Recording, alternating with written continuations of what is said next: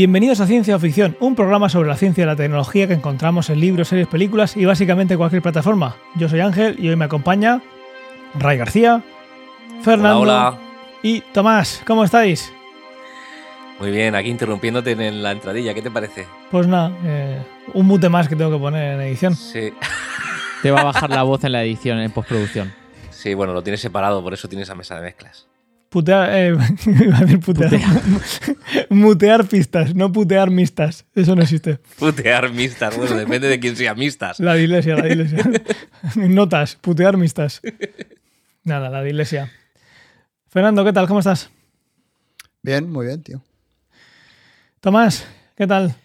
Muy bien, no me podía perder este episodio, que además vamos a hablar de una película que, que me flipa bastante, así ¿La has que visto? tenía que estar aquí. Sí. Tres veces. Te, te gano. Y sí, sí, la hemos visto varias veces. Muy bien. Eh, Antonio no está con nosotros hoy, pero nos ha dado su suscripción, así que, pues mira, maravilloso. Pues ya, ya estaría. Antonio, siempre en nuestros corazones. Es nuestro, es nuestro mejor espectador. Nuestro peor eh, Podcaster. po- podcaster. bueno, él tiene su nicho y él está haciendo sus cositas. Lo siguiente que hará es que le compre algún, alguna cadena que, que- que le dé alguna remuneración y dejarnos. Y ya está. Está haciendo méritos últimamente. Le va a comprar su amigo el de Facebook. Sí, sí, El sí. que acaba de despedir a 11.000 empleados. Sí, pero él Sí. está haciéndole publicidad últimamente. Sí, sí, le está, le está encantando WhatsApp. Ahora Sí. ve. Lo podéis Hablando de escuchar en- despidos. Es raro que no se haya visto, o yo no lo he visto, que un, un meme de Elon Musk eh, con el guantalete del infinito haciendo un, un, un limpiado del 50% de la, Es de que la población de... del 50, ¿no?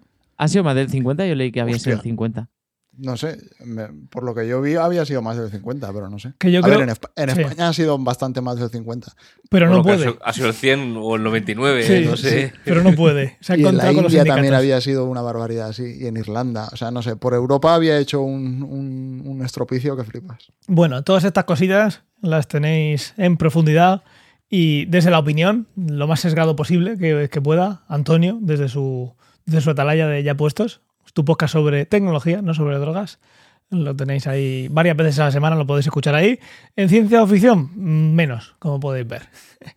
Pues nada, vamos, vamos a empezar.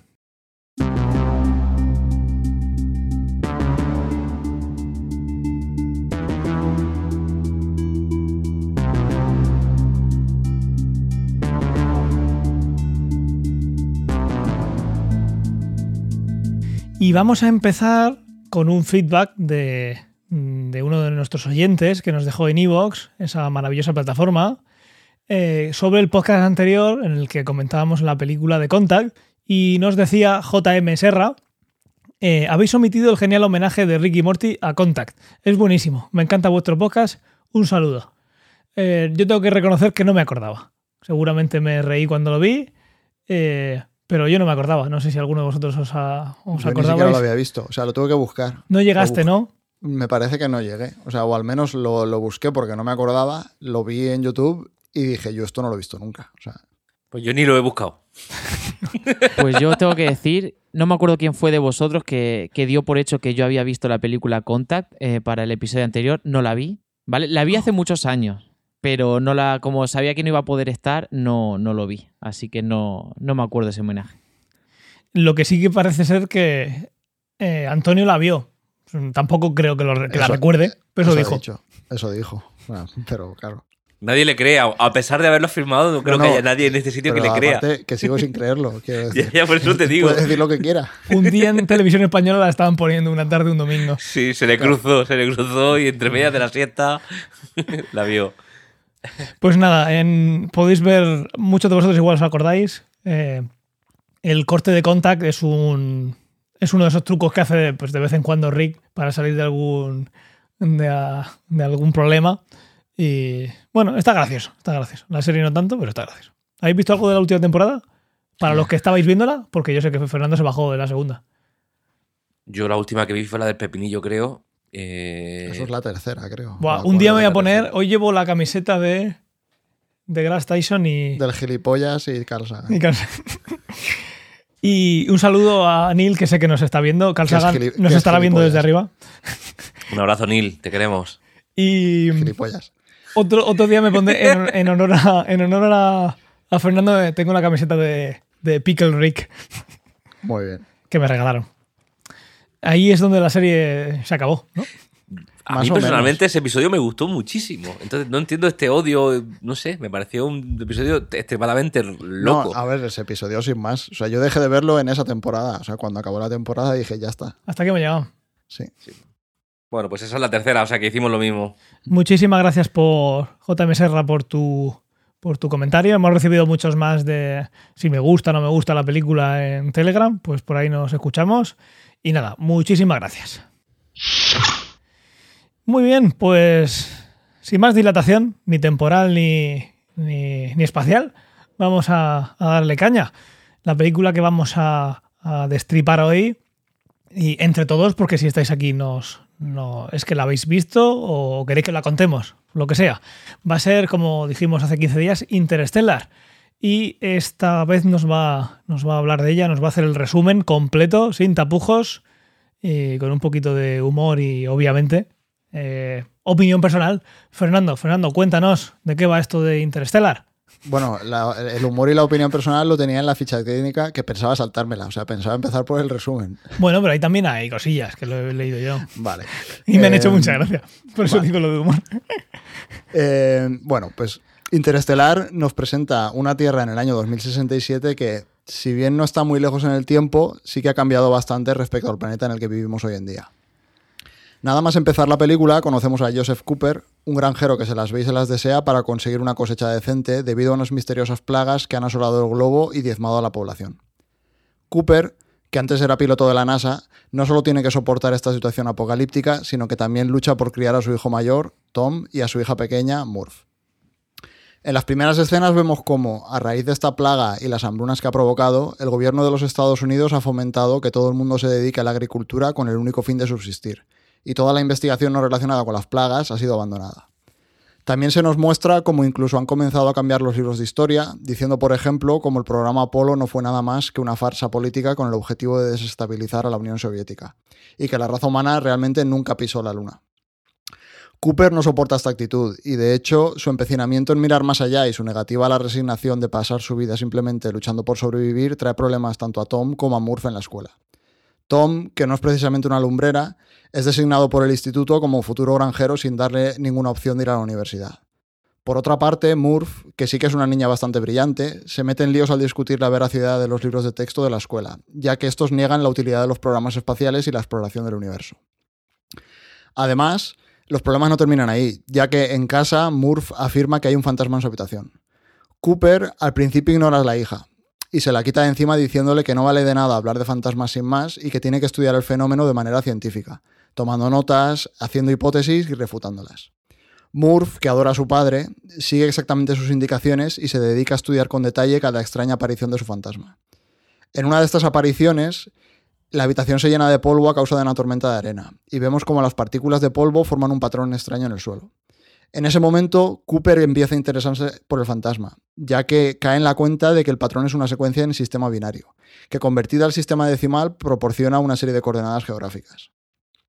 Murphy y Cooper viajan entonces hasta el lugar indicado por su fantasma y descubren una base secreta de la NASA.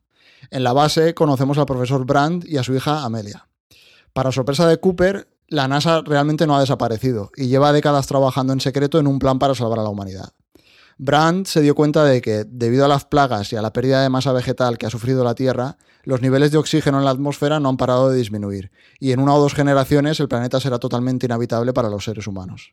Sin embargo, la plaga, que en vez de respirar oxígeno como los humanos respira nitrógeno, seguirá destruyendo plantas sin cesar. Afortunadamente, hace varias décadas la NASA detectó un agujero de gusano cerca de Saturno, y las sondas que mandaron detectaron la presencia de varios planetas con condiciones que podrían permitir la vida humana.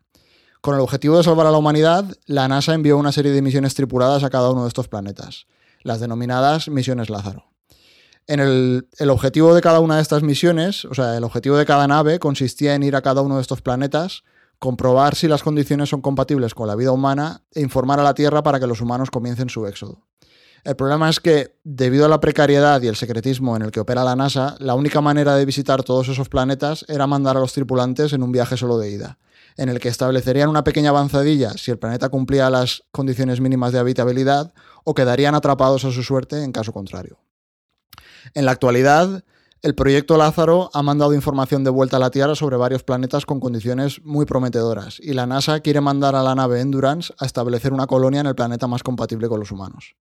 Brand le explica a Cooper que la NASA tiene realmente dos planes trabajando en paralelo.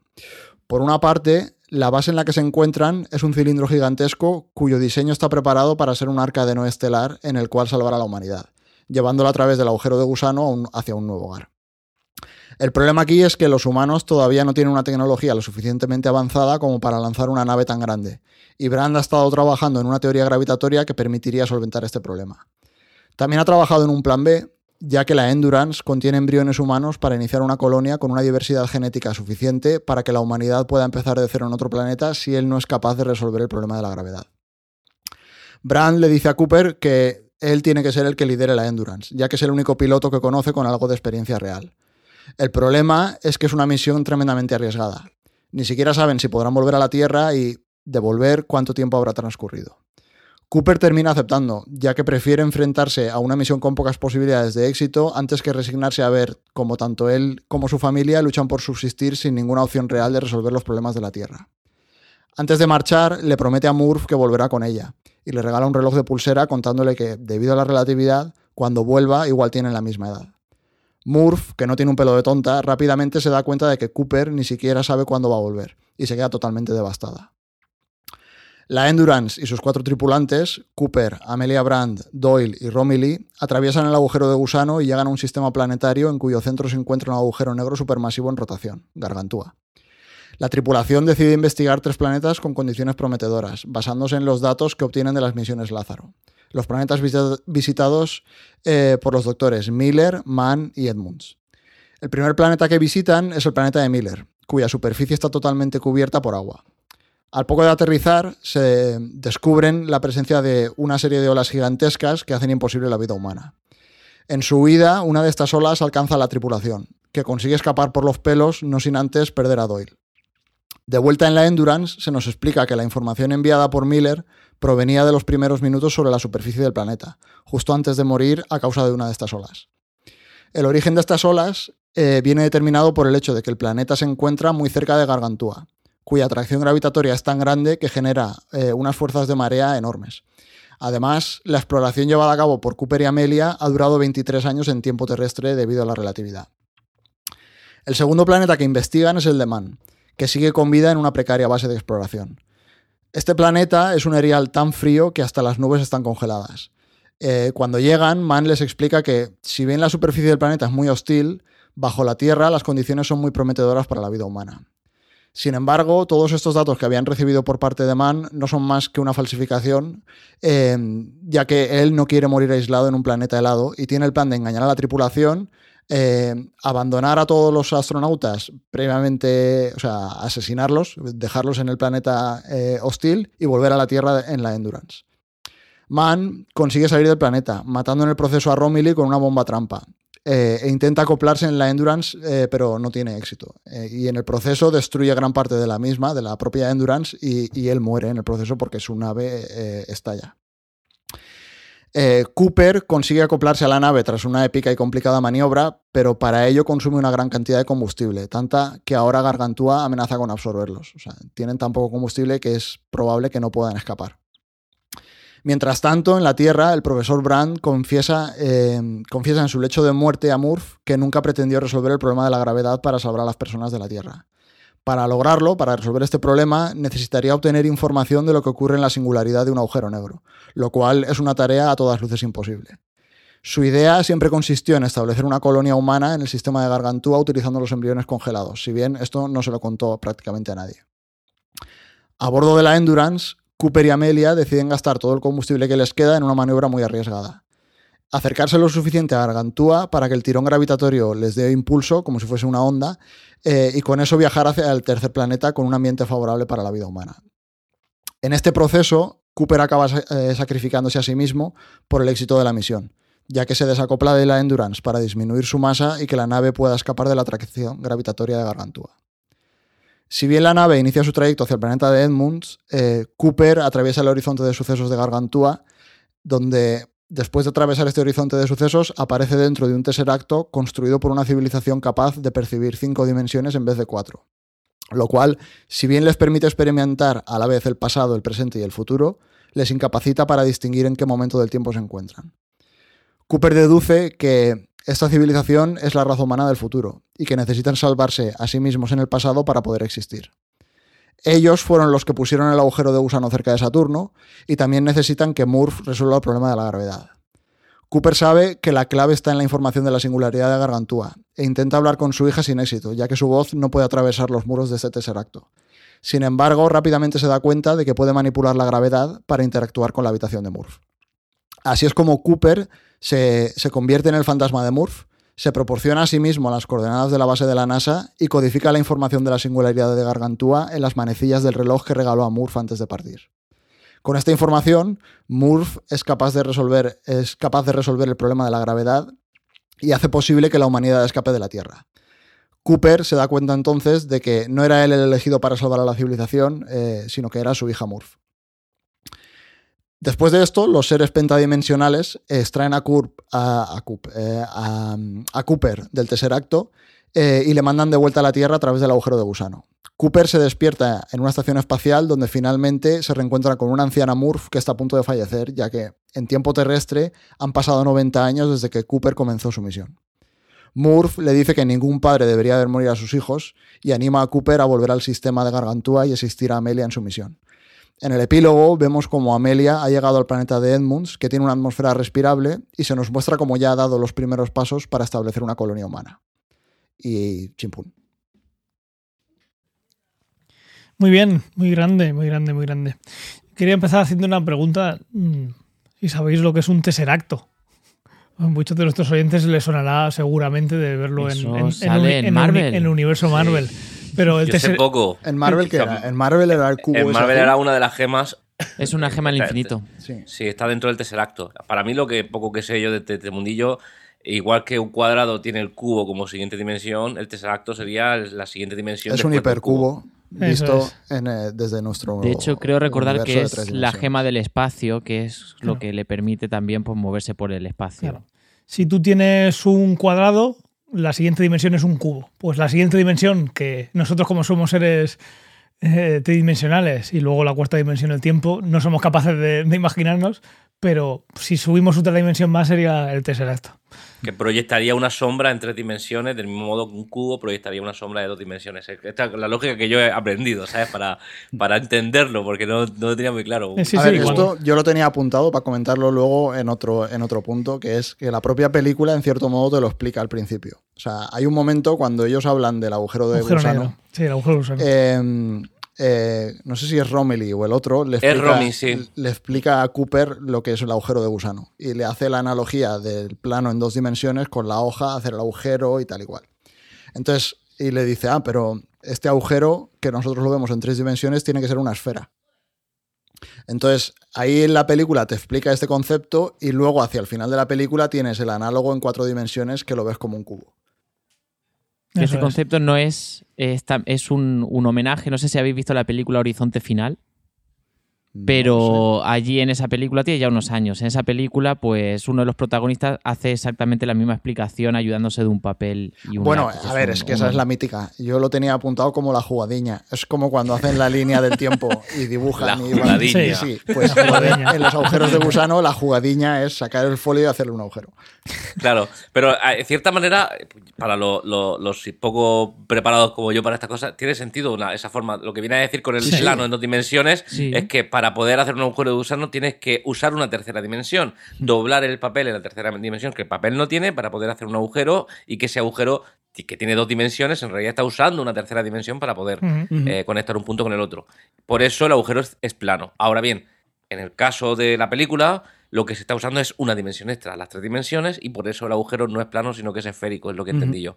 Sí. Lo que llaman en algunas sagas el hiperespacio. Pues nos creamos otro un- una dimensión una dimensión superior que no somos capaces de, ver porque no está en el mundo en el que nos movemos, en el que podrías coger eh, ese atajo. Pues nada, si queréis, eh, aunque ya hemos contado cositas, empezamos. Yo quería empezar hablando de... es algo muy superficial, pero que me llama mucho la atención. Que la NASA dice que está en el lugar más difícil del mundo para llegar, para encontrar, pero que se puede encontrar, o se puede llegar en una camioneta. Eso no sé si es el destino, si es el amor o simplemente que no están tan... No están tan escondidos El como, como dice la NASA, ¿no? Porque si podéis llegar en furgoneta y está al lado de la casa de Cooper, Hombre, al lado no está. No, al lado no, tarda varios ver, días en Está en el llegar. quinto. Bueno, varios días no lo sé, pero está en el quinto coño. Quiero decir, está por ahí perdido. Yo lo que entiendo es que está en un lugar inhóspito, que el- pues la gente no irá ahí porque tampoco la situación en la Tierra es como para tener una casa mm, en No el campo tú solo. No está ni pues, siquiera bueno. en un búnker. Está en medio de un erial, vale. Pero, eh, no sé, la NASA mucho presupuesto no parece que tenga, pero eso me parece una cagada. Bueno, quiero decir, es, es necesario saber dónde está para llegar. Hay, drones, es o sea, que, que hay drones, creemos que hay drones, o sea, que, que se podría poner una cámara. o sea, No, no, no, no, no, no, no es verdad. Lo que dicen es que lo- el- ese dron que ves al principio Sí. lleva 10 años eh, funcionando Claro. de manera autónoma y que, y que el del Departamento de, de Estado de Seguridad, no sé qué, de la India, al igual que el de Estados Unidos, lleva 10 Desaparecido, años sí. desaparecido. Sí, pero Entonces, tú puedes coger un dron y modificarlo y ponerle algo para ver imágenes. No es tan complicada la cosa. O sea, que no está tan escondido. Si tú quieres esconder la NASA, la pones bajo tierra. No la pones en el. No Visto así, hay ver, también gasolina y podrías Estados coger un Unidos helicóptero. está lleno de paletos, tío. Que lo único que hacen es plantar maíz. O sea, que no se van a poner a buscar a la NASA. Exacto. Os cuento una curiosidad con esto del maíz, y es que no sé si sabíais que. que mm, ¿Dato del maíz? ¿Eh? Dato. Ma- dato- maíz, No, maíz pero el, dato. el maíz pues, eh, tiene un valor cultural en Estados Unidos y ya es que los, maíz. Los campos de maíz siempre han estado relacionados con los extraterrestres, ¿no? Mm. Teniendo caso en el que pues, se ha visto muchas películas de aliens en el que se aseguran haber visto pues, forma a través de la de- desde arriba, ¿no? Vi- Visto desde arriba. Y se ha reproducido esto muchísimo en el cine. El dato que os quería compartir es que el equipo de Christopher Nolan en realidad plantó unas 200 hectáreas de maíz para hacer la, la- la película, las escenas, grabar las escenas y que posteriormente lo vendieron, lo que había sobrado, y obtuvieron beneficio de eso. Menudo pesetero. A pesar de que pisan bastante maíz Sí, sí, bueno, sí, pero lo han coche, ¿eh? cultivado ellos de queman. su... Sí, y sí, sí. queman otro poco. Pero 200 hectáreas, ojo, ¿eh? Si os fijáis en el, det- el detalle con respecto al maíz, es que todos los platos que aparecen en, la- en la- en las mesas de toda la comida es amarilla. Claro, todo es Está maíz. Hombre, es que solamente hay claro. maíz. Sí, Sí, ¿Por qué? dicen, sí, sí. ¿Por qué hay solamente maíz? Aunque lo ha costado un poquito. Lo ha contado un poquito cuál es el, el motivo. Pues la plaga, que está está una plaga extraña y quizá desconocida para el contexto de la película, es suficiente con saber que existe, que poco a poco se está cargando la vida en el planeta. El trigo está en las últimas. Ahora lo que más resiste es el maíz, que por eso también hay esta relación maíz barra extraterrestre, que habla mucho de la resistencia de la planta del maíz y de que posiblemente sea algo, estas teorías absurdas que, que hablan de que el maíz puede ser algo que venga de- de- de otro lugar del espacio. Ah, y el que está resistiendo es el maíz. Eh, es el cultivo más resistente y ahora mismo, en el momento en el que mm, se cuenta la historia de la película, es el cultivo más extendido Y a comer maíz todo el rato. de comer maíz. Palomi- por lo menos puedes hacer palomitas, que para ver pelis está bien. Oye, sí. ¿Te imaginas comer mm, trigo para ver películas? Pues a lo mejor, o mascar harina. Hombre, más cara harina igual. Palomitas mejor. Pero arroz inflado bien rico que está. Arroz inflado está bueno, sí, sí. Bueno, en esta película, esta película tiene un buen asesor científico detrás, Kip Thorne, que Correcto. escribió también la ciencia de, de Interstellar. Y de ahí podemos sacar mucha información y mucha más que vemos, eh, bueno, que hemos sacado nosotros y demás. Luego, para los que más nuevos seáis aquí, si no, eh, si lo conoceréis, eh, Fernando escribió la física de Interestelar 1 y 2 hace bastante tiempo en cienciaficción.com, que tenemos bastantes cositas de las que vamos a hablar hoy y las tenéis ahí por escrito. Y si quieres, Fernando, cuéntanos algunas de las cosas que, que vemos relacionadas con la ciencia de la obra, que no son pocas. Y bueno, hubo un asesor científico detrás. Muchas de ellas son, son hasta buenas, ¿verdad? Es ganador de un premio Nobel, ¿no? El Kip Thorne. Sí. Mm. En 2016 o 17 creo que fue. Fue hace no mucho. Se lo dieron por la mejor película de ciencia ficción. ¿Te imaginas? Mejor, mejor ase- mejor asesoría. mejor, mejor asesor. Sí, sí, sí.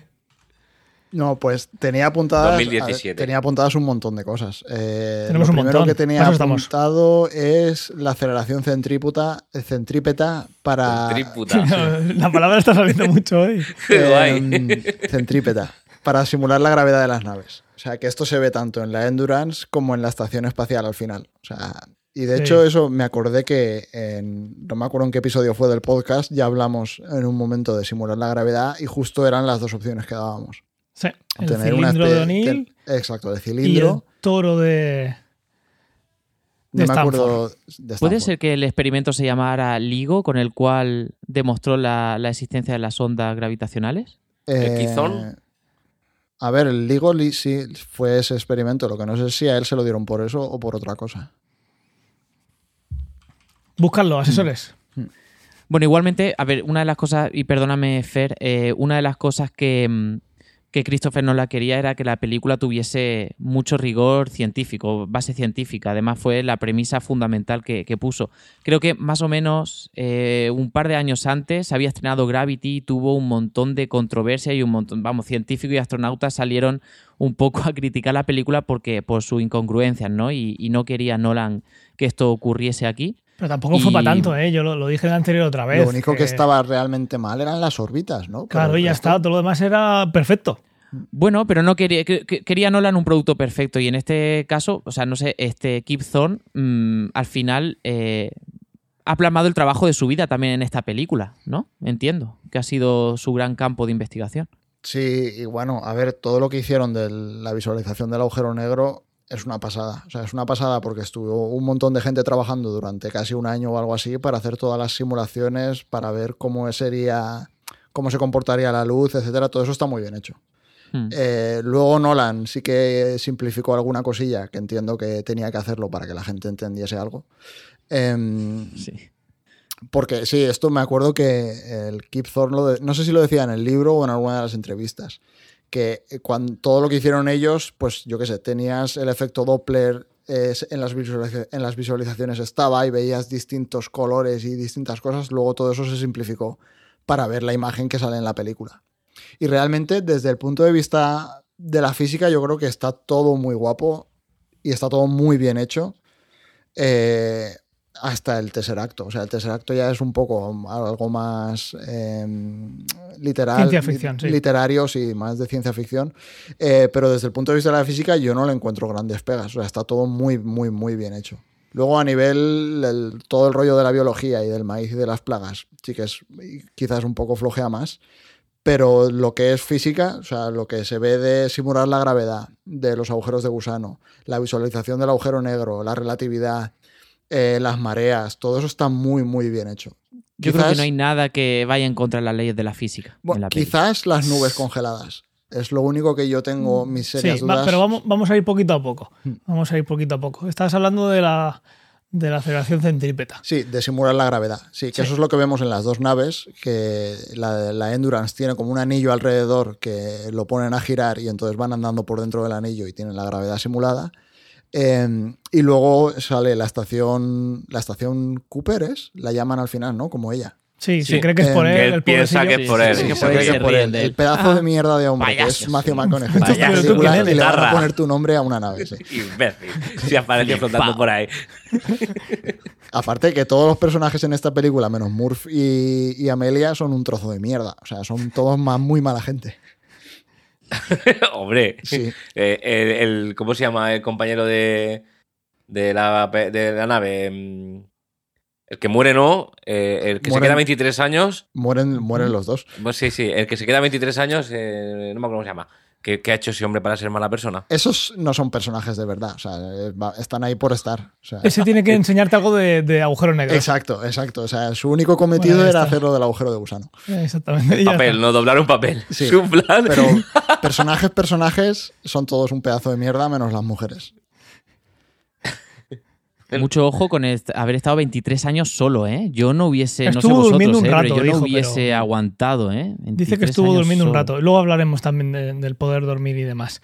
El caso es que hemos hablado muchas veces que cuando hablamos de un viaje que va a llevar tiempo, por ejemplo, tardan dos años en llegar al agujero de gusano, que está un poquito más allá de la órbita de Saturno, pues tienes mm, la, eh, tienes vas a tener problemas, y eso lo ven con la estación espacial, es una de las investigaciones que se hacen de forma pasiva, y es con la pérdida de masa ósea y demás. Entonces tú tienes un problema porque tu cuerpo está adaptado y ha crecido para vivir en gravedad, y en el espacio, eh, aunque hay gravedad, pues todas las fuerzas hacen que tú estés como en ingravidez, ¿no?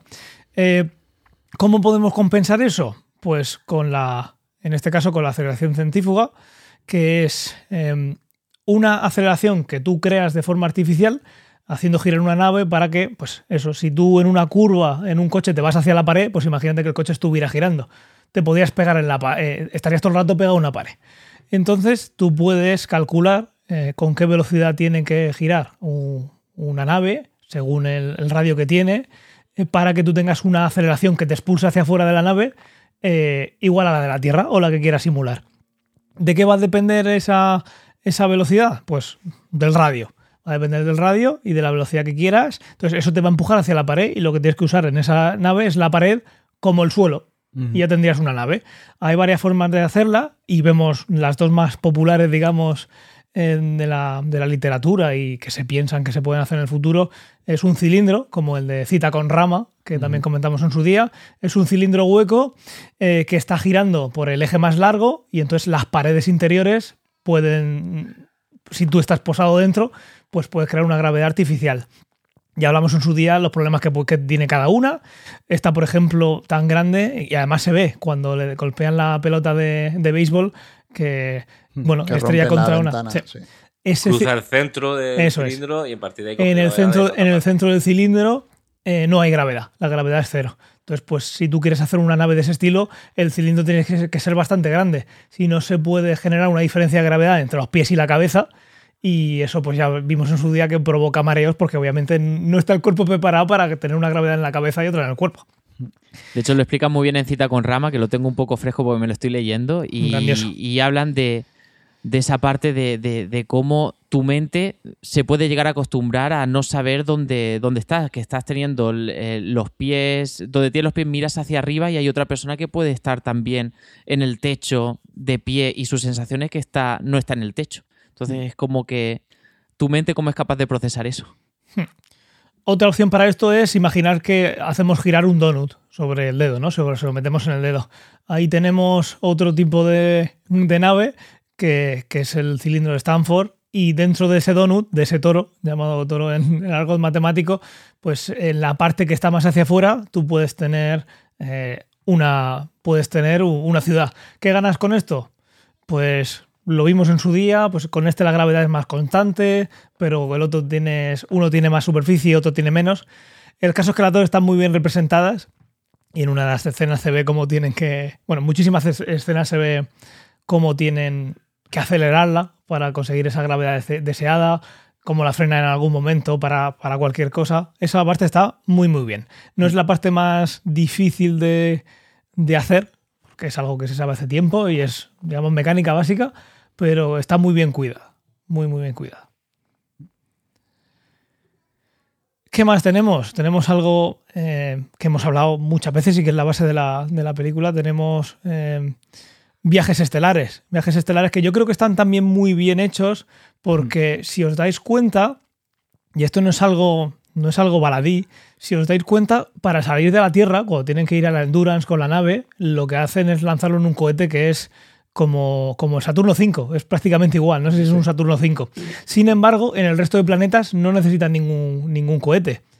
Esto es algo que, que es muy, muy cierto y además en muchos planetas lo explican. Aquí tenemos un 80% de la gravedad terrestre. No hay ninguno que tenga más gravedad que la Tierra, porque si tuvieran la misma gravedad que la Tierra o más, no se puede hacer lo que pasa todo el rato, por ejemplo, en Star Wars. Coger una nave del tamaño de eh, el, fa- el halcón milenario y salir a órbita, con la tecnología que tenemos actualmente, los combustibles y los materiales, es imposible eh, para nosotros, para la humanidad, salir del planeta eh, sin, sin usar un cohete que vamos a ir dejando poquito a poco detrás. El single stage to orbit que llaman es un sueño para, para nosotros desde la Tierra. Sin embargo, desde la Luna es bastante fácil y es por eso que para ir a Marte mucha gente dice que primero establezcamos una nave, una base en la Luna, porque nos va a costar mucho menos salir de ahí. Pues aquí se ve muy bien. Aquí se vemos que para salir a la Endurance y luego ir hacia el agujero de gusano necesitamos ese pedazo de cohete tremendo, pero después los vemos salir con la nave sin ningún problema eh, Mm. hacia la órbita. También muy, muy bien pensado. Sí, la única cosa que me chocaba a mí un poco de eso, que tiene sentido, es que mientras que la salida de la, de la, del planeta, por ejemplo, del planeta de Miller, el de hielo, eh, es, es relativamente sencilla con la nave, la entrada, no sé si es en ese planeta, no, en el, en el de la, en el del agua. El de La Man. entrada Ah, hace vale. una jugada aerodinámica del carajo para no gastar combustible, etcétera, etcétera, y, y es, es como un movimiento muy extremo. Es decir, si el planeta tiene como menos gravedad, debería ser teóricamente más fácil llegar hasta el suelo y hace una jugada en espiral muy... Quiero decir, para abajo me dio la impresión de que era bastante complicado y era un reto de la hostia, sin embargo salir es súper fácil. No, pero eso lo hace para ahorrar combustible. Eso lo hace por ahorrar Sí. combustible. Está en, Sí, sí, en lo- ese punto está empeñado en volver a casa lo antes Sí, posible. En, en volver Sí, a casa sí, y en te lo ir a entiendo. todos los planetas. Sí. Y entonces lo que hace es la gravedad te va a tirar hacia abajo, pero con la aerodinámica intentas frenar. Eh, luego salir, pues no te queda más que ponerlo a Que tope. usar el motor, sí, sí, Es lo que hay. pero aún así me pareció como... eh, no voy a usar combustible, voy a hacer una caída en espiral. Es- probablemente es- sea una jugada de vida o muerte, A pero ver, luego salir... también te digo que Cooper se pasa media película poniendo los huevos encima de la mesa. O sea, Sí, es verdad. Totalmente. cuando hay que elegir a qué planeta vamos, no sé qué, no sé cuántos, y al final dices, pues por mi Mis santa pelotas por delante. vamos a este, porque eres la novia no de no sé primero. quién. Eh, luego, tal, Sí. sí. Luego, pues que está girando la nave, pues yo voy a girar el doble. Eh, Que tu padre nos ha engañado, que yo me piro de aquí, Exacto. tronco. y Luego, así. cosas muy simples pero muy, úti- muy útiles en los viajes estelares como los tirones gravitatorios y usar, a- usar esos tirones, esa atracción de planetas para llegar más rápido a un lugar. Vemos que antes de irse a dormir eh, les dicen tenemos no sé cuánto tiempo hasta Marte y ahí vamos a usar el- ese tirón gravitatorio para llegar hasta, hasta Saturno. Eso es algo que la primera vez que se hizo fue con la sonda Voyager, que si se ve un plano, un, plano de lo que hicieron, pues era todo el rato haciendo, haciendo una carambola cósmica para llegar lo antes posible a, a sus objetivos, que el último fue, fue Neptuno, que se dice pronto. De este hecho, la 2 aspecto- fue, fue más rápida que la 1, ¿puede ser? ¿Y fue porque hizo más carambolas o mejores carambolas? ¿Cómo es eso? Sí, una de ellas fue más rápido y es porque la cosa estaba más favorable a la hora de lanzar, sí. Depende del tirón, pues consigues que, consigue que una velocidad máxima. Creo que sigue siendo la más rápida. No me acuerdo cu- si era la New Horizons, eh, que fue la que se mandó a Plutón. Creo que es la, la sonda más rápida que, se ha- que hemos puesto en, en marcha hasta que lleguen las naves, las naves estelares. En este aspecto, en la nueva galaxia que visitan, no sé si es que estos tres planetas están muy cercas uno del otro, pero eh, creo que eran eh, dos años lo que se tardaba desde la Tierra hasta Marte y de ahí seis meses hasta Saturno hasta llegar a la- al agujero de gusano y atravesarlo. Sin embargo, cuando están en la nueva galaxia me da la sensación de que de un planeta a otro van pues en media hora. No sé si es en media hora, porque cuando él vuelve han pasado un montón de años. O sea, ellos pierden 23 años en el planeta de Miller, pero cuando él vuelve han pasado, que eran 90 años en total o algo por el estilo. Sí, Sí, cuando 90, lo, meten en la. Cuando Claro, está en el cual- cilindro, sí.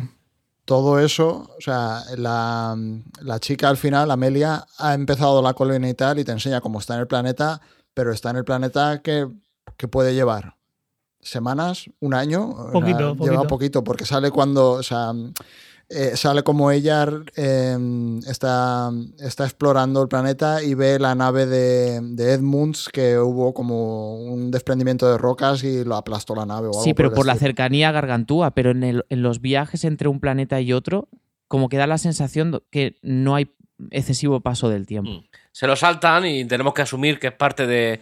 Es decir, no te voy a contar todo este trámite, pero tampoco te están afirmando que estén uno cerca, muy, muy cerca del otro. Simplemente el trámite entre planeta y planeta para la película no tiene. Sí, no tiene inclu- incluso también hasta, yo que sé, el guionista o el director te pueden argumentar, me lo invento ahora mismo, que es una de las cosas por las que esos seres superiores han elegido ese, ese sistema solar. Vete tú a saber, ¿sabes? Sí, Pero sí, sí, sí. esa parte es más superficial. sí. Y bueno, luego el elefante en la habitación, que dicen en inglés, la relatividad espacio-tiempo, que es, yo creo que es uno de los protagonistas, yo creo que esta, esta película la definiría como un drama temporal.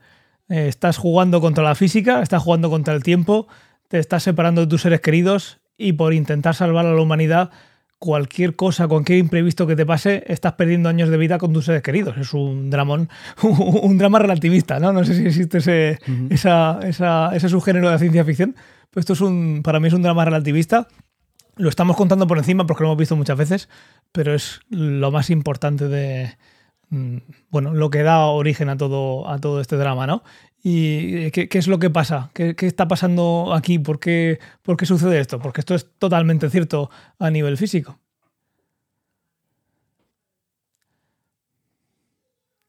Ah, ¿me preguntas? O... Sí, lo pregunto. ¿Quién Yo qué quiera? sé, no lo sé, Al que, pensaba se- que, al que sepa responder. no, es que pensaba que lo iba a contar él. No, eh, bueno, a ver, No, prefiero que lo cuentes. lo que les pasa en, eh, cerca de Gargantúa es lo mismo que te pasa cuando bajas, o sea, cuando bajas, cuando viajas a velocidades muy altas. O sea, que es simplemente que el reloj a bordo de la nave transcurre distinto al, al- al reloj que estaría en la Tierra. Entonces, es lo que les pasa a ellos cuando, via- cuando visitan el planeta de Miller, que están tan cerca de, de Gargantúa que hay ahí una deformación del espacio y del tiempo que es lo que les hace que su reloj ocurra mucho más despacio de lo que ocurre, de lo que transcurre el tiempo en la Tierra. Con lo cual ellos están como una hora o dos, no, no sé cuánto tiempo llegan a estar en ese planeta. Eh, no, una hora son siete años, me acuerdo. Sí. Entonces ellos y están como... tienen un inconveniente y cuarenta y pico minutos así se les va. Exacto, entonces al final están como tres horas y han pasado 23 años. Eh, entonces eso está muy bien hecho y de hecho están hechos los cálculos y tal y, y- y cogieron números que eran bastante, bastante, que coincidían bastante con lo, con lo que esperarían. sí, O sea, Mm. Yo tengo una duda al respecto de esto, porque a pesar de que te lo compro o se lo compro a, a- a la película al 100%, eh, quiero decir, ¿no debería ser progresivo? Hablo desde el puro desconocimiento. Si yo estoy muy cerca del agujero negro, el tiempo pasa mucho más lento, pero si no estoy tan cerca, sí, también debería pasar más lento. sí. No tan lento, o sea, pero sí más realmente, lento. si- siempre que tú estés dentro de un potencial gravitatorio, cuanto más cerca estés de- del mínimo del potencial, tu reloj va, va- va más despacio. Y puedes calcularlo. O sea, quiero decir, en función de Pero- tu posición, el tiempo pasa más o menos rápido. Te pongo un ejemplo. La Tierra. La Tierra, eh, el Sol, como digamos que elemento con más masa, Sí. eh, versus un planeta de estos tres que no está muy cerca del agujero negro, pero que está cerca y lo está orbitando. Eh, el tiempo debería pasar más lento en cualquiera de estos tres planetas que están orbitando un agujero negro Sí, que sí. en la Tierra por defecto. Sí, a ver, de hecho, si Sí. tú te vas a la Estación Espacial Internacional, el tiempo pasa diferente que en la Tierra. Sí, pero estamos hablando de eh, mi- milisegundos, microsegundos, son Claro. fentasegundos. Sí, sí. Eh, em, en, en- este la caso, superficie de la Luna, el tiempo pasa más lento que en la superficie de Ya, la pero Tierra. no es por apreciable, ejemplo. Es apreciable no- en el momento que pones un GPS, por ejemplo, y tiene que Claro, estar coordinado. Pero yo quiero ver a mi hija con la misma edad, entiéndeme. O sea, Sí. olvídate del GPS. Problema, estamos hablando del drama de la película. Sí. Y es lo único que no, que no, que no entiendo.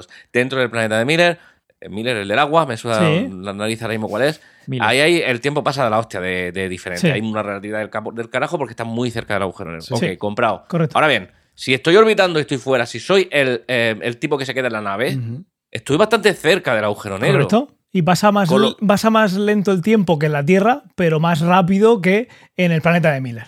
Y ese es, el, ese es el motivo por el que él se queda orbitando para poder hacer estudios mientras que ellos se acercan más. Son 23 años para él, con lo cual en la Tierra pues, pues, perfectamente podría ser 35. Sí, Vale. Esto no queda claro, Pero o al son menos a mí no me 23. quedó claro. O sea, quiero decir, si es- es- al final en la película están a una distancia en el que el reloj de la nave Pasa igual. es igual que el reloj de sí, la Tierra. como si estás en la estación espacial. Esa decir. O diferencia. sea, al final juegas con las distancias. Keith Si- Thorne, basura, No, pero No, si- eso es Estafador. Si la patético. distancia entre la Tierra y el Sol es una unidad astronómica, pues la distancia entre el planeta de Miller y Gargantúa es lo que sea, y ellos están a una distancia tal que es como estar a una distancia. Yo lo que Tierra. entendí es que se queda orbitando el agujero negro, no el planeta. Eso es. Sí, sí, correcto. Eso es. Porque Por eso orbitar, orbitar el planeta órbita lo sería. suficientemente grande ¿no? como para no notar ese cambio. Exacto. Si estuvieras orbitando el planeta de Miller, es posible que en la mitad de los casos estuvieras más cerca de Gargantúa que ellos. Claro. Eso es. Eso se puede hacer y es muy fácil de calcular. Son y hay un montón de, de, de páginas web. Son las transformadas de Lorentz. Y son Una calculadora de Casio te lo hace. Son, divi- son sí, son porque son restas y divisiones y una raíz cuadrada. No y, es muy complicado. y con eso puedes calcular, según a la velocidad que vas o según la diferencia de masa, puedes calcular eh, la diferencia de tiempo. Pues oye, si voy a 0,5 veces la velocidad de luz, oye, si estoy en un objeto así de masivo. Estas cosas que parecen de ciencia ficción y que hay que irse a un agujero negro para que pasen, a esa escala sí, pero recuerdo, lo hemos comentado varias veces, para que nuestro sistema de GPS funcione, tiene que tener en cuenta estas ecuaciones de la relatividad, porque no Pero están... porque tiene no- que estar no- no- plenamente sincronizado. exactamente. Estamos hablando de una sincronización a, a nivel. Y estamos hablando- micro- Y porque tienes que triangular. Entonces tienes varios Claro. que cada uno tiene su propio reloj. Entonces, Exactamente. Si los relojes no van como van, no, no están acompasados, no puedes triangular. Exactamente. Y ya no es porque estén muy lejos del centro de, de- de la Tierra, comparado con nosotros, sino porque se están moviendo a, a 7 kilómetros por segundo. Aquí Eso- hay que añadir que una cosa es la relatividad por moverte muy rápido. Eso es. que la eh, y luego tienes la relatividad, digamos, la contracción temporal, es que no sé cómo se llama en castellano, la, la corrección temporal por efectos gravitatorios. Que es O la sea que, más tiempo vemos aquí. Sí. Vale, tengo Todo otra, raro. porque vengo aquí a desmontar. Hoy desmontamos a Kipzone en directo. tengo, tengo otra. Ok, perfecto, compro, compro todas las teorías. Ahora bien, en el momento en el que están haciendo, eh, el tir- usando el tirón gravitatorio de Gargantúa para poder salir despedidos hacia el tercer planeta, y en ese momento hay un momento en el que el robot, que no me acuerdo cómo se llama, y Cooper se desenganchan de la nave porque es necesario que la masa de la nave sea lo mínimo posible para que realmente pueda escapar de ese tirón gravitatorio del, Sí. del agujero negro. Hasta ahí, puta madre. Puta madre. Eh, este caballero, Cooper, cae al agujero negro. Conforme más cerca está del agujero negro, entendemos que la relatividad, eh, eh, la diferencia de tiempo, el tiempo para él debería pasar muchísimo más lento que para eh, la Amelia. joder, no, Sí. Amelia. Yo soy malísimo para los Bueno, nombres, sí. macho. Tanto, tanto Que que, si lo vieras desde está- fuera, lo verías eh, quedarse en el No horizonte. caería, no caería nunca. No caería nunca, se quedaría caería. parado en el Perfecto. horizonte de sucesos. Perfecto. Eh, esto corrobora que Keystone es. Aquí desmontamos a Keystone, es un patán. Ahí, Entonces, todo esto pasa y no solo eso, sino que además se mete dentro del agujero es. negro. Y ahí es. maravilloso. Y, ahí, Yo y creo en que es ese por eso que horizonte. pasan 90 años y no 23. De- después No. dicen que ha pasado 90 años. En ese horizonte- está- En ese horizonte se acaba la ciencia. Fantástico. Esto lo discutimos ahora y yo voy a decir que sí a todo. Pero. eh, pasa, se acaba la ciencia. Aparece Sí. un tesseracto. Te toca el piano con, el- con la gravedad. Sí. Eh, la tipa es capaz, que esto ya lo hablaremos también. Ojo, me encanta la película. Sí, que hace casi Está- con los, claro, porque las hace cuerdas. así Sí, como- parece que está tocando los- las cuerdecillas. Es lo que escribió, La tipa es es lo que capaz de- escribió o- o- Christopher Nolan en una servilleta. La tipa. La tipa es capaz de recoger una serie que tiene que ser inmensa de datos a base, de tics de reloj, que ahora comentamos. Pero bueno, perfecto. Eh, se, se solventa todo y Cooper, gracias a esta gente de, de- de cinco dimensiones, aparece de nuevo flotando en el espacio eh, tras haberlo resuelto todo. Si todo coincide como y usamos todas las teorías, el tiempo que ha pasado para Cooper versus el tiempo que ha pasado para Amelia debería ser muy distinto. Mucho, debería haber mucha diferencia temporal. Sin embargo, él se va a buscarla a ella. Sí, no, pero a ver, eso para mí tiene sentido desde el punto de vista de que a él lo ponen en el tercer acto, que ya no es el agujero negro, o sea, está dentro del tercer acto, y ellos lo ponen, estos seres de cinco dimensiones, que En el momento del tiempo que... que, que- Claro, la Entonces gravedad puede ir adelante y atrás. Claro, Eso es. Con la gravedad Ya. puedes. Claro, ahí es, es que es donde termina la. eh, la gravedad es de las pocas cosas matemáticamente que podemos decir, pues eso, que puede atravesar un agujero negro, que puede, eh, puede eh, ir para adelante, para atrás en el tiempo. Bueno, esto son teorías. Y de aquí se agarran para hacer eso. Tú puedes ver la historia del universo entera para adelante y para atrás. Y lo que hacen es, en ese tercer acto, pues ponerlo de forma que yo me muevo para arriba o para abajo y estoy moviéndome en la línea temporal. Vale, pues, pues en ese caso, y ya con esto acabo mi, monólogo, lo siguiente que yo haría si fuera Cooper es buscar a esos cinco, a esos seres de cinco dimensiones y quemarlos en una hoguera. Porque si pueden dejarme en cualquier momento del tiempo, que me dejen al lado de mi hija. Y no cuando se está muriendo. No, Pues te dejan No, es que hija, lo dicen, no se no puede, puede- viajar al pasado. Entonces, ¿cómo No lo te- hacen? La ¿Cómo gravedad. a- Lo que tú estás haciendo es perturbar la gravedad para mandar un mensaje, que ya hemos visto antes que, que él mismo Mm. ha visto. Pero no puedes viajar tú. Es, es la perturbación de la gravedad lo que puede pasar hacia adelante o hacia detrás. Pero no una persona. Me callaré a partir de ahora y no volveré a hablar, pero esto... No, será porque tú quieres. Me lo, tenéis, me lo tenéis que aclarar.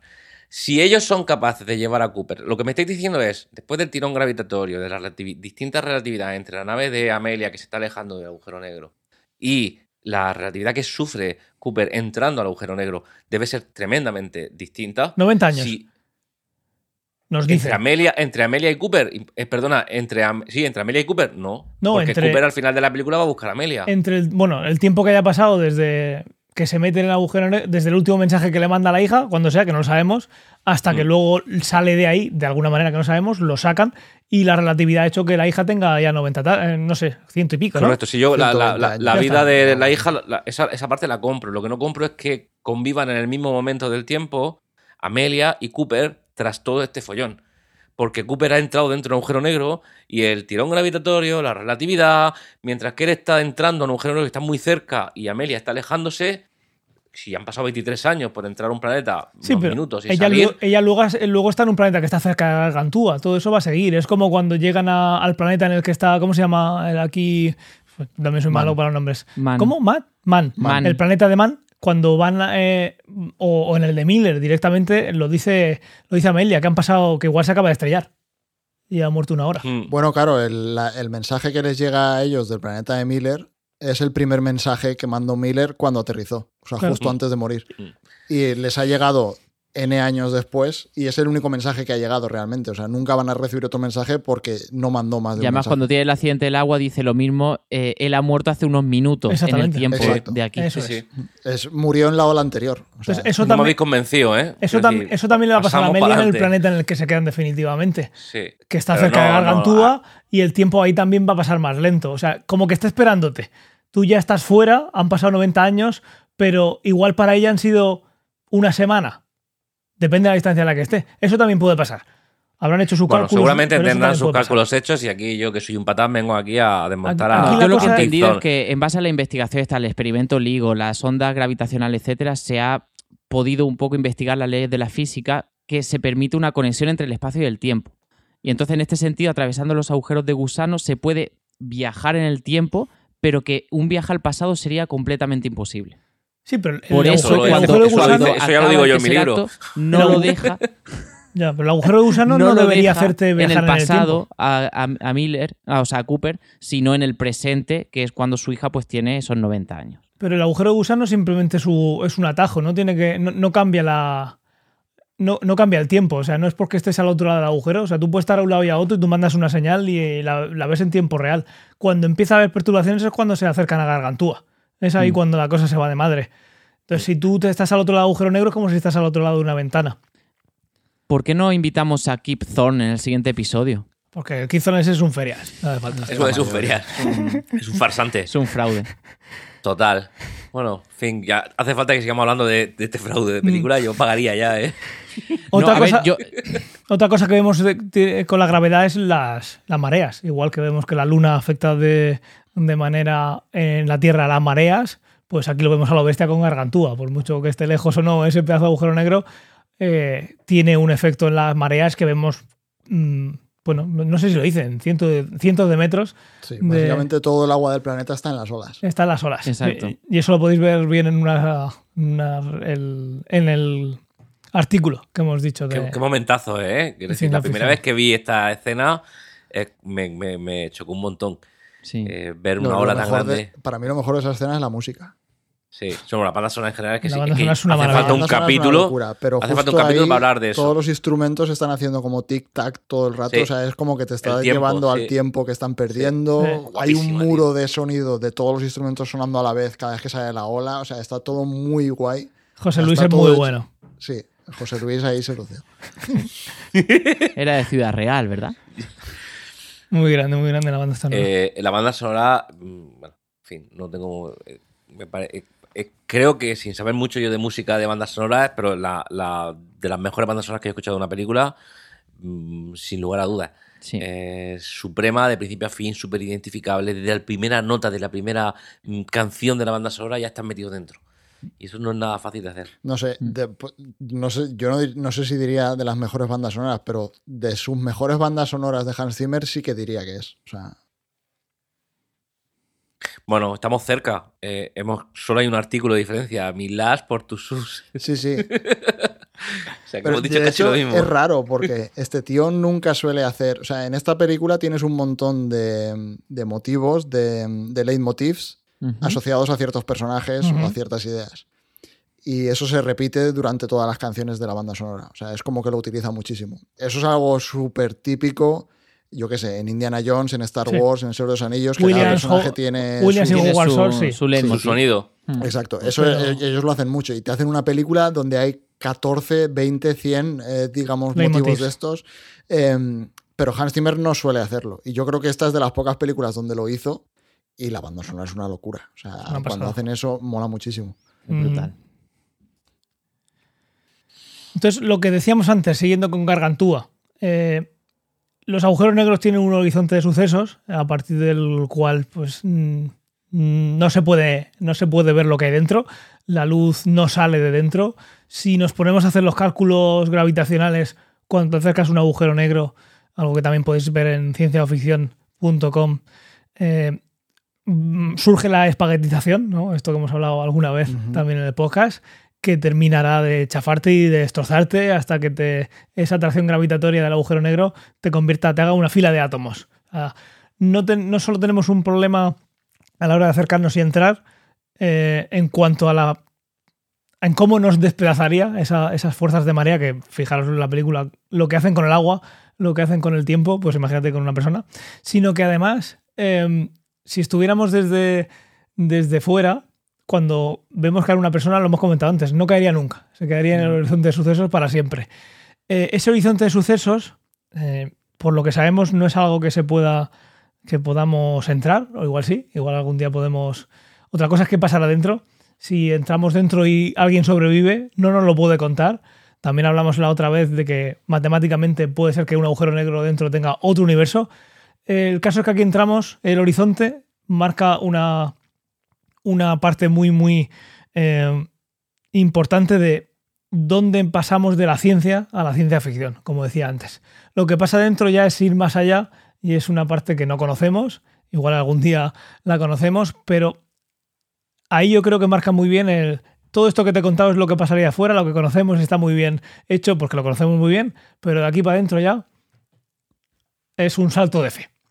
Sí, ¿Es un a de fe? A partir de ahí ya es eh, literatura o Mm. ficción o como lo quieras llamar. Eso es. Y luego algo que también hemos contado antes, el, el- fue la primera vez que se vio un agujero negro de esa manera. O sea, agujero Sí. negro Yo nunca... al menos lo que la primera vez que recuerdo haberlo visto es en esta Es que es la primera vez. Sí. Estuvieron mucho tiempo, como ha dicho Fernando, viendo a ver cómo iban a hacer y tuvieron que simplificarlo, porque obviamente tú estás viendo en un agujero negro todo ese disco de acreción, toda esa masa que gira alrededor. Hay una masa que viene a velocidades cercanas a la luz y otra que se va a velocidades cercanas a la luz.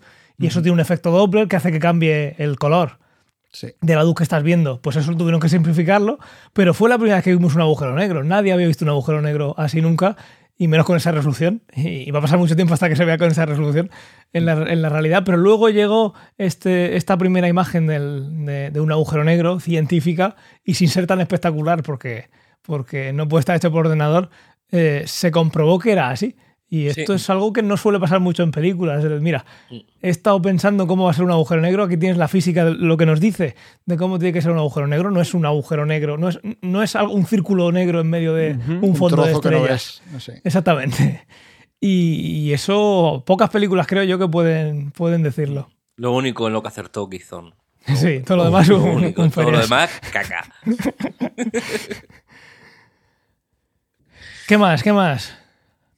No sé, a ver, teníamos el disco de acreción, las mareas, la relatividad. eh, ah, un detalle que es un detalle un poco a lo mejor sin importancia, pero está también muy bien hecho, es el sonido. O sea, la, la película tiene momentos que tienes la banda sonora dando a tope, que está de puta madre, y de repente pasan a estar en el espacio y deja de escucharse todo. O sea, todo el tema de que no hay soni- ningún sonido, eh, digamos, transmitiéndose cuando estás en el vacío también está muy bien hecho. O sea, eso está hecho con, con- con mucho gusto. Sí.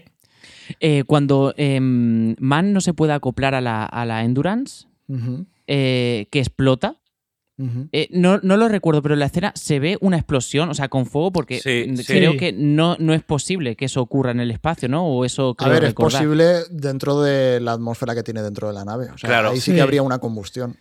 Y, que tienes el combustible de la nave. Que claro, se ve que como que se parte. Y cómo acaba. O sea, Sí. Vale, acaba vale, muy vale, rápido, vale, vale. pero tendrías una explosión, sí. Digamos que la- sí, la nave topa contra la Endurance, cuando se gira, se parte por la mitad y es el Mm. propio combustible y el oxígeno que hay dentro lo que, lo que revienta. Sí. Que esa escena, entiendo, entiendo, ¿eh? que Man debería estar más que loco después de todo el tiempo que había estado solo. Y, Que no lo decía, iba decimos, ciego, es iba un pedazo cegado. de mierda, Ray. Sí. Iba cegado. Bueno, aparte de que es, es un pedazo de mierda, pero eh, es un científico y es un astronauta y al menos debes saber un poquito que si la máquina no está bien enganchada, abrir la puerta es, es- es de. Suicidio, Es era- suicida. le podía la Eh, ansia Esa viva. actitud tampoco terminé de entenderla mucho de, de, de- Mira, tronco, si te están avisando... O sea, si tienes que hacer 17 procesos distintos para abrir la puta puerta de la nave, por algo será. Esto lo tiene que saber él.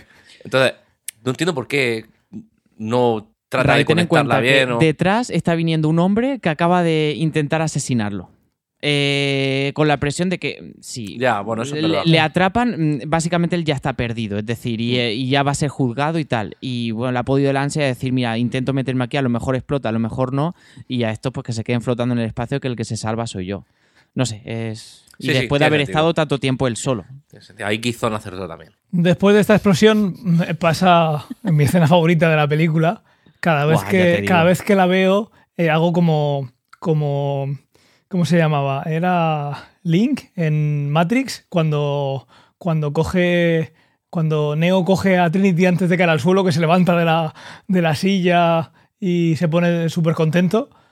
Eh, pues a mí me pasa igual, mira que lo he visto veces, pero cada vez que consiguen acoplarse, yo me levanto diciendo, bien.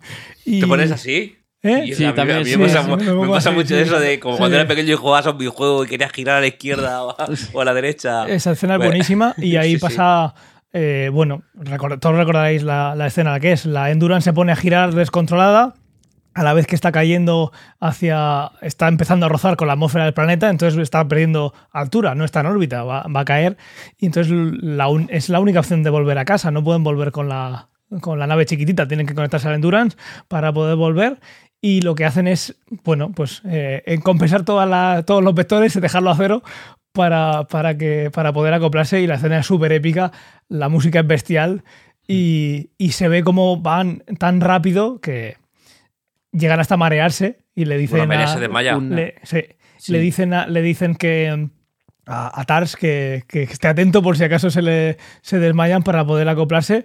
Y esto pasa porque la aceleración es tan grande que la, no, no puede circular bien la, la sangre por el cuerpo, no le llega bien el- la sangre al cerebro y el oxígeno, por lo tanto, y entonces te desmayas. Esto es algo que se sabe desde las primeras, los pioneros del aire, de empezar con cohetes y hacer pruebas de, de, de velocidad y es una de las pruebas que pasan los astronautas en esas centrifugadoras antes de, de mandarlos al espacio. Y bueno, la escena es súper épica, es súper épica. Una vez más, la banda sonora engrandece muchísimo de Muchísimo. ya de por sí una escena épica. Ponte eso en mute, es- no tiene nada que ver. ya te Es eso, digo. es que pff, Es. ¿Sabéis lo que, lo que más me gusta de esa escena, aparte de lo épica que es? Es que en el mismo momento en el que la nave explota, eh, Cooper no da espacio a, a perder ni un segundo porque sabe que está todo en juego en la capacidad de reacción. Los huevos encima de la mesa. Instantáneamente se saca la chorra, que sí. se la ata al No mando de la he nave. dicho antes, es que la película entera es eso. No Sí, se sí. ve eh, Sí, por, sí, la- sí. por las cámaras, no se ve, pero en realidad la estaba aparcando con una mano. O sea, con la otra con la- está. con el codo con la estaba ventanilla. así, Con un como, cigarro como el que, la- como el que va para aparcar marcha atrás antiguamente, que te puedes así en el, en el copiloto, el brazo del copiloto. Hostia. Pues sí, sí, me encanta eso, ese gesto de ver el, primer trozo de, de nave rota y automáticamente mm, activarse y reaccionar. Que es un pequeño detalle, pero que mola mucho. Sí. Y es verdad que se la saca continuamente Cooper, pero, pero es que también mola que se la saque y que, que vaya de churito por la vida. Y otra cosa que, Eh. que me pasa siempre, relacionada también con el. En ese momento que explota, tú lo ves desde el punto de vista de, desde fuera y no se oye. No pero, pero ese cambio de imagen y, y- y cómo está hecha y, el- y- y el- y la deflagración, yo cada vez que la veo me, me- me sobresalto. Y no, y no escuchas la explosión, pero el sobresalto viene con todo lo demás. Sí. Está muy, muy bien. Luego, eh, hablamos en el capítulo anterior de que vamos a contar, que sea por encima, em, si podía existir esta película o no sin Contact. La relación con Contact, o sea, hay muchos paralelismos. Por ejemplo, tenemos un objeto que parece que lo han puesto unos seres superiores para ayudarnos a conseguir algo. En este caso sería un agujero de gusano. En el otro caso es una máquina que te hace viajar por un agujero de gusano. tenemos unos seres que, que son superiores, que somos capaces de ver en Contact, pero no vemos en. No vemos en. Aquí no los vemos. Aquí eh, claramente, manifiestamente existen, pero no tenemos un contacto con ellos, sino es una ayuda que nos ponen para, pues no sé, la historia de la humanidad tenía que pasar por ahí, vete tú a saber, al final son un montón de cosas, pero bueno, le hemos, puede ser que seamos nosotros mismos, esos seres de cinco dimensiones dentro de muchísimos miles de millones de años que vuelven al pasado a ayudarnos. Esto es una, una teoría que no es nada descabellada. Igual ese tercer acto lo ha puesto la propia humanidad, pues llegado al momento, ¿no? La humanidad va en esa colonia a prosperar y dentro de muchos miles de años, o vete tú a saber cuándo, tenemos esa tecnología para poder ayudarnos a nosotros mismos en el pasado y que en una historia circular pase. Porque luego está la historia que cuentan muchas veces. eh, creo que en alguna ocasión incluso Ray ha escrito algún libro sobre eso. Que está la otra teoría de, pues si tú cambias el pasado es porque estás creando una línea temporal diferente y ahí se hace una bifurcación y tienes pues eh, otra historia en la que tú te puedes mover o no, pues según te permita la tecnología, pero tú cada vez que modificas algo en una línea temporal, que esto, no sé, los millones de kilómetros de tinta que han echado en, en Flash, ¿no?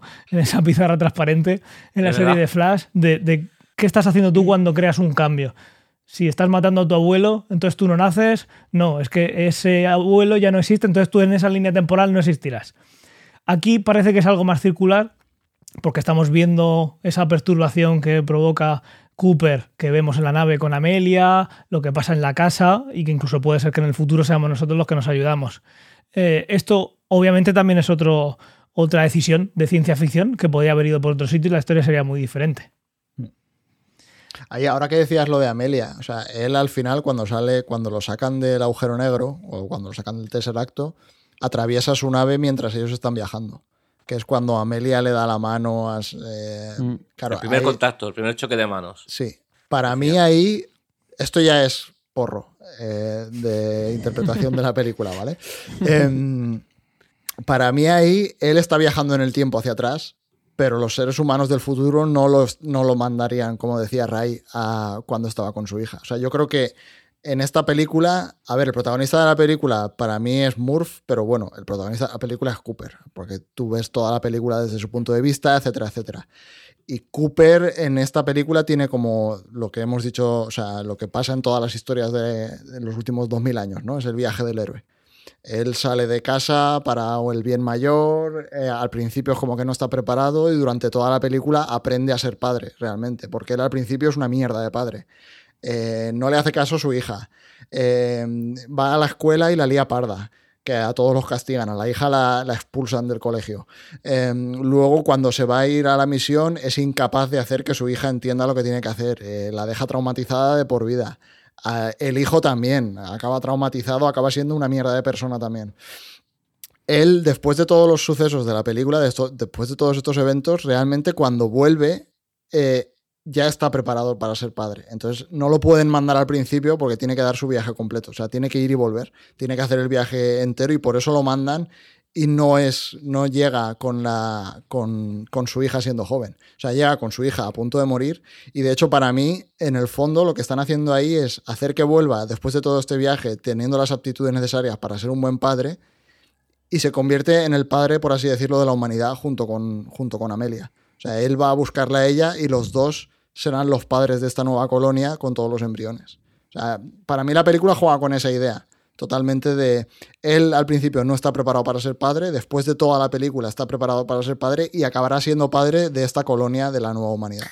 Compro, la parte de la colonia y de que hay un, quizá hay un motivo y que tiene que ser así, que tiene que volver a ese punto exacto del tiempo para irse con Amelia, coincidir con ella y digamos que sean los padres fundadores de ese nuevo planeta. Esto te lo compro. Pero no creo que en la película se demuestre que él es un mal padre. Eh, te, te doy un dato concreto. Lo, va al béisbol por sus hijos. Ah, a ver un bueno. partido de béisbol. Entonces, Entonces, eso creo que sí. es Ah, suficiente. de No. hecho, es que, claro, O cuando hay una tormenta de arena les dice poneos las mascarillas. ¿Eso Sí. lo haría un mal padre? No, lo hace un buen padre. claro. O sea, todo el mundo sabe que eh, si eres un mal padre no vas al partido de béisbol de tu hijo. y- Exacto. Te he dado dos argumentos de peso, creo que son ir- irrefutables. Pero fuera de bromas, no creo que sea un mal padre. Es un tío traumatizado por la muerte de su Bueno, esposa, por la mierda de no vida lo llames mal vivir. padre, llámalo que no está preparado para ser padre. O sea, Tampoco lo creo Venga. así. Está viviendo una vida, él es piloto de la NASA, está viviendo una vida frustrada. No, pues y, te- te- tus problemas te los metes por el culo, pero. y se encuentra en una coyuntura que. Tú que tienes que pagarlo con los demás. Exacto. O se queda con sus hijos y se aboca todo al fracaso y a la se lo dice muerte. a ella. Le dice, em, hay algo que me dijo tu madre que no entendí hasta ahora, que tenemos que ser el recuerdo de nuestros hijos, no sé qué tal. Y él está, bajo, Eso ese- es cierto. bajo esa lógica, está siendo un fracaso absoluto de padre, porque ni sus hijos le van a recordar con un buen recuerdo, ni les ha dejado nada realmente... real. O sea, a su hijo, su hijo para mí, el personaje del hijo, que también desde, desde el punto de vista narrativo es un personaje un poco cutre. Este sí que es un mierdas. Sí, es una mierda de persona, pero es, en- bajo mi punto de vista, ese es el personaje en el que Cooper podría haber acabado siendo. Porque es un personaje que eh, ni fu ni fa se hace granjero, igual que Cooper es como, es una versión paralela de Cooper en esta historia, para mí. En el que él pierde a su hijo y a, raíz de perder al bebé, eh, se vuelve huraño, arisco, eh, deja de preocuparse Violento. tanto por su mujer como por su hijo, porque no deja que nadie les ayude. Cuando Murph lleva al médico y les, eh, les ven los pulmones y tal, les dice, tenéis que salir de aquí, tenemos que daros tratamiento médico, y él lo deniega. O sea, es un poco lo que podría haber sido Cooper si no hubiese eh, iniciado todo su viaje y, y hecho todo lo que pasa en la película. Entonces, para mí al principio Cooper está siendo, no, o sea, no le daría el peor padre del año, pero tampoco le daría el mejor padre del año. O sea, me parece un padre bastante mierda. Y al- en el fondo abandona a sus hijos, quiero decir. Por un bien mayor. Eh, Por un bien co- mayor, Coincido sí. contigo. Coincido contigo en que el, el ejemplo del hijo en el eh, adulto podría haber sido eh, eh, Cooper, es decir, ese hijo pierde a un hijo recién nacido, Mm. ese hijo tiene una mujer enferma, ese hijo ha perdido a su padre, etcétera. Tiene una serie de, de historias, traumas y se convierte en un gilipollas redomado Sí. porque ¿por qué no quieres llevar a tu mujer al hospital? ¿Eres tonto? que Entonces, mm, entiendo y coincido en que ese debería ser eh, eh, y creo que a lo mejor incluso está pensado así. Bueno, para mí Ese sí. O es sea, yo esa es la lectura que tengo de ese personaje, de que es eh, la versión lo que Cooper no ha llegado a ser. O sea, Mm. lo que Cooper se ha salvado de ser gracias al viaje este del héroe. De todas maneras, hablando un poco del hermano o del hijo de Cooper, también hay una. eh, Es la licencia, y entiéndeme, es una película que ya es suficientemente larga y tienes que darle un cierre y bah, te sacas alguna licencilla. Pero en el momento en el que van a por la mujer y a por eh, el hijo, eh, porque tienen tos y están jodidos, el hermano llega y se pone farruquito. Entonces ellos se van y ella a mitad de camino dice, espérate un segundo, que se la voy a liar parda y y incendia el campo. Entonces van a volver. Punto número uno. Tronco, tronca. Tu hermano va a volver. ¿Qué haces en la habitación? Esa es la primera. Que sabes que mucha, mucha historia y mucho contacto entre lo que tú quieras. Vale, pero a lo mejor te estás pasando de tiempo. Esa es la primera. Pero la segunda, que es aún más grave, es que cuando ya descubre que su padre está teniendo contacto con ella a través del reloj, viene su hermano, que acaba de apagar un incendio en el que probablemente haya perdido la mitad de su cosecha, Sí. y ella llega con el reloj y le da un abrazo y aquí no ha pasado nada. Perdóname, pero soy tu hermano y te reviento. ¿Sabes? No. Entonces, Son hermanos, tío, se quieren. Aunque Sí, el hermano sí, es gilipollas desde pequeño. O sea, el hermano que de pequeño es Timothée Chalamet, este, el que sale en Dune, tío. Yo Ah, no, no me acordaba No había- cuando no. la vi el otro día antes del episodio y dije, ¿este cabrón es el de Dune? Y sí que es, sí. A ver, es que el casting de esta película es una locura. O sea, hay un montón de actores ultra famosos. el abuelo, este es el de el- aquella serie de la tercer rock. 30 Rock. eh, no, había una serie que era de extraterrestres que venía. Hostia, a lo mejor es que yo soy muy viejo. Eh, Cosas de marcianos se llamaba la Ah, sí, traducción sí, en lo español. en Antena 3 antes de los Pues Simpsons. o ese actor, yo, exacto, ese actor yo creo que salía en esa serie. Vale, creo que es posible que desde que he pulsado el botón ese para que solo para que no se oigáis dobles, que no se haya oído nada en el directo. Ah, grande. ¿Vale? Bueno, nadie, nadie se ha quejado, así que... Nadie se ha quejado, o sea que no estará nadie viéndonos. Pero bueno, esto habrá que arreglarlo luego en el. O sea, estamos hablando que en todo el episodio se ha oído nada. Solo se me oye a mí, En Twitch. en Twitch. Qué maravilla.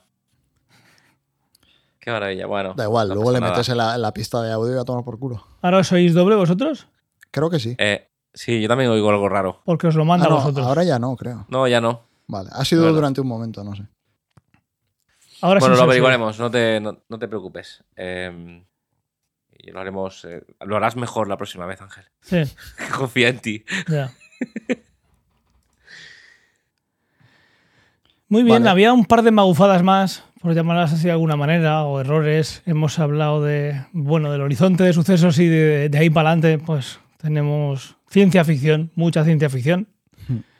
Eh, pero luego también había un par, una de ellas las has dicho antes, eh, Fernando, que es la, la de las nubes. Sí, la- Se la queda un poquito raro lo del Ostras, planeta, no termino yo a ver. ahora. Uh, yo también tengo Sí. un retorno Sí. del carajo. Vale, pues lo quito y luego, luego ya, como tengo que arreglar en, en post el vídeo. Ahora ya no, ¿no? Ahora perfecto, creo. Vale, Sí. pues ya veré.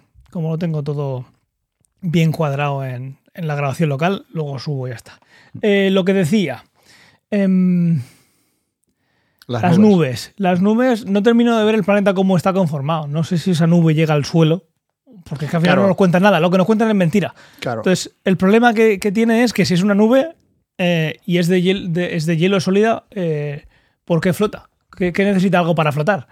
Claro. Algo o tan tonto como eso. Tiene que ser menos densa que la atmósfera. La atmósfera que dicen, no me acuerdo exactamente qué tenía. o sea, Amoníaco, no, amoníaco, no sé qué historia. Entonces tampoco está muy claro de qué son esas nubes.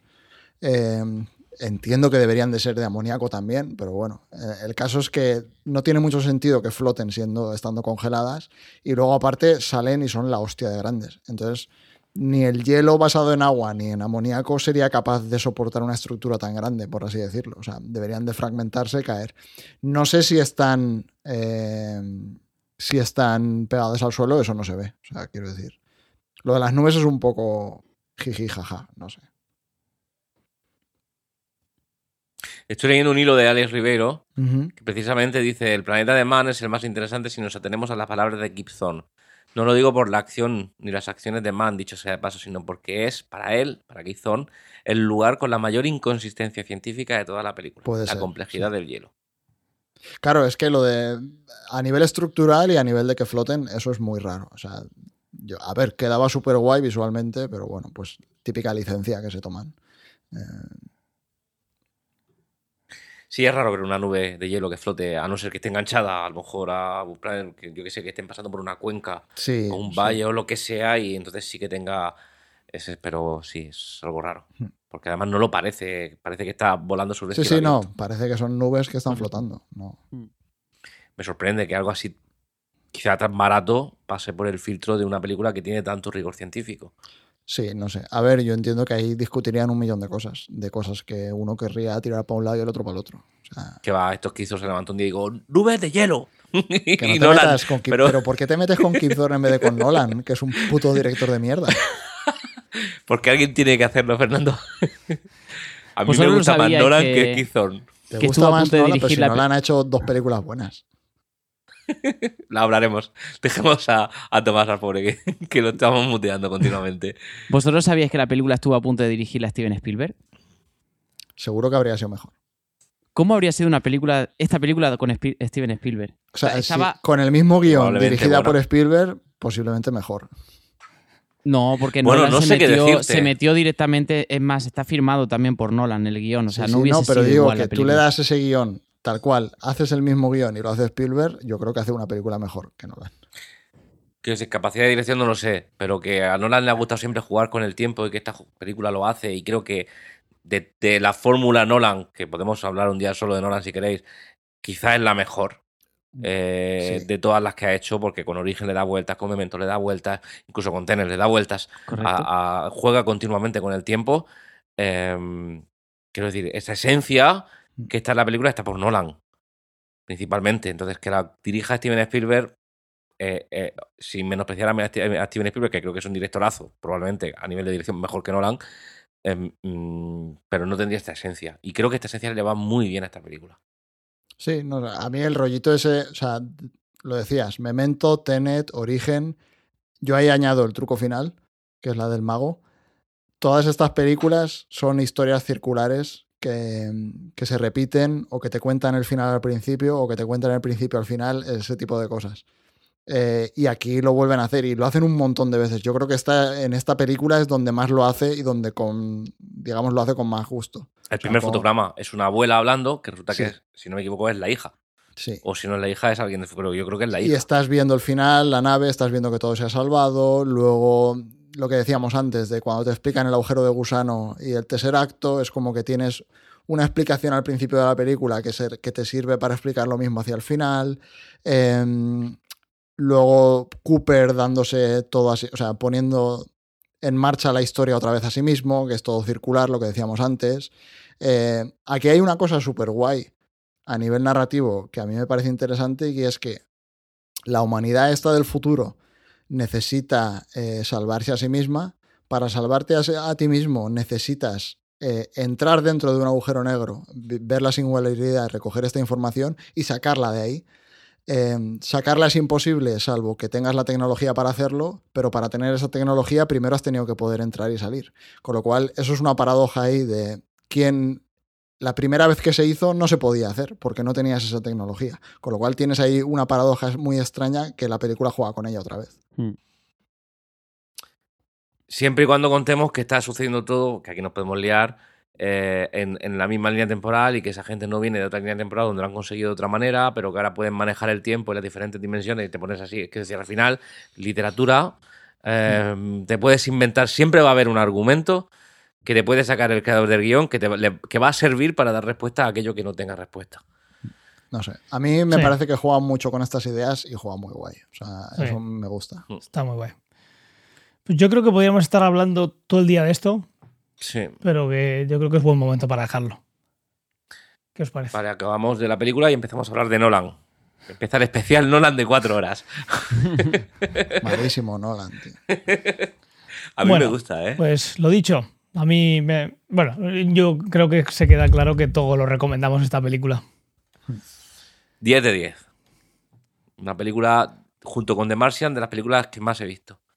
Eh, y Alita, que no sé por qué, pero me la he visto cuatro o cinco veces también. Muy bien, chavales, pues, pues vamos a terminar y lo que vamos a hacer es eh, hablar de contaros cuál va a ser la próxima obra que vamos a, que vamos a ver. Interestelar parte 2. Pues nos hemos dejado muchísimas cosas. Nolan, el documental. Nos hemos dejado muchas cosas, pero. pero Podríamos bueno, estar hablando una hora y media más. La verdad es que por sí. eso, por eso, por eso. Eh, Por eso es buen momento para dejarlo ahora. Eh, pues la siguiente obra va a ser Alien, el octavo pasajero. La Esto sí que es una película como Dios manda. una película de Ridley Scott del 79, ya tiene unos años, 43. Y nada, quien la haya visto, pues ya tiene el trabajo hecho y quien no, pues a verla. Y Pregunta: y aquí estaremos. ¿es la mejor película de Ridley Scott? es que a mí me Yo gusta que- mucho Blade Runner. Yo, yo diría que no. Uf, no, a mí no me gusta. A mí, a mí Alien no me gusta. De hecho, Una caca. Pues a verla. No de hecho vi, vi toda la, la saga no hace mucho y me costó horrores verla. sobre todo esta primera. O sea, Sobre todo esta primera, que es la mejor. Pues nada, ahí. Quiero decir, la, vi hace tiempo, te- tengo ese Creo- feeling de no me gusta Alien desde que tengo 15 años. eh, y no la he vuelto a retomar desde entonces. Increíble. Seguramente la No, veré no, con otra, con otra podcast, perspectiva. tío. O sea, el- Apágame, de apágame. grabar ya. pero aquí estaremos. Apágame. Aquí estaremos. Yo ya he y, de hablaremos sobre ella. Deja de grabar el local. y nada, pues muchísimas gracias. caca. Muchísimas gracias a los tres por haber estado.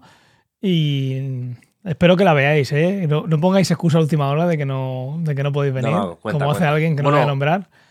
Cuando toca. Y... ¿23 sería? ¿Cómo? Sí, la, se- la semana del 21 de noviembre, ¿no? Un par de semanas, sí, yo estoy, estoy por aquí. Es que la, la semana siguiente no estoy, estoy fuera toda la semana. Estoy hablando de mi agenda en Será público. hace- bueno, eso, eso, eso ya lo, eso ya lo hablaremos en privado, buscaremos, eh, buscaremos el lugar. El caso es que tenéis todas las notas, bueno, no, esto ha cambiado. Tenéis las notas del episodio en cienciaficción.com. Eh, ahí dejaremos un, un enlace en las notas para que podáis ver todas las notas del episodio. Eh, y como siempre nos leemos en Discord un poco y en Telegram más y ahí comentamos comentamos ¿Puedo hacer un todo. llamamiento? No ¿O una sé. petición pública? Yo qué sé, no sé. La vas a hacer y después te voy a decir si, voy a, si la querría haber dejado. Bueno, puede borrar, Luego, ¿eh? Mira, como en el directo no se nos escucha No se solamente a ti. escuchando, Exacto. Yo lo lanzo y tú córtame si quieres en postproducción o no. Necesitamos llegar a 200, eh, bueno, no suscriptores, pero integrantes en el grupo de Telegram para poder hacer las comunidades, ya que Discord no está funcionando lo bien que nosotros, a nosotros nos hubiese gustado por esa división de temáticas. Necesitamos llegar a 200. Así que a quien conozca que le guste la ciencia ficción, que se suscriba al podcast, pero que sobre todo se meta en el grupo de Telegram. Creo que éramos sesenta y pico actualmente. 67. Arroba ciencia o ficción. Venga, os necesitamos. We need you. Telegram.me barra ciencia o ficción. Ahí, con todo lo que nos escucháis, eh, en el directo menos porque no se nos escucha, con todo lo que nos escucháis seguro que llegamos a 200 enseguida. Y no me digas, Ángel, si me vas a cortar o no, que prefiero averiguarlo cuando escuche este episodio. yo creo que lo sabes. Bueno, Nunca- contigo nunca se sabe. Está cortadísimo. Está cortadísimo. tendrás queja, Bueno, tendrás queja. Una última cosa también por mi parte, Kizón, caquitas. Está rajado. Estafador. Vaya, vaya, vaya estafa, vaya estafa de películas, os digo. Estafador el Brand y el Man, que son todos unos hijos de puta. Por cierto, Nolan, haciendo, haciendo alarde de sus guiones, el malo que es Man se llama Man porque es el hombre, el hombre es malo. Dios, qué cierre. Corta aquí, corta aquí. No, quiero cortar también diciendo que para la próxima vez a ver si nos podemos juntar unos minutos antes, todos, para poder probar bien el audio. Sí. Un abrazo, chavales. Un placer. Chao, Chaito. chao. Hasta la Chao. próxima.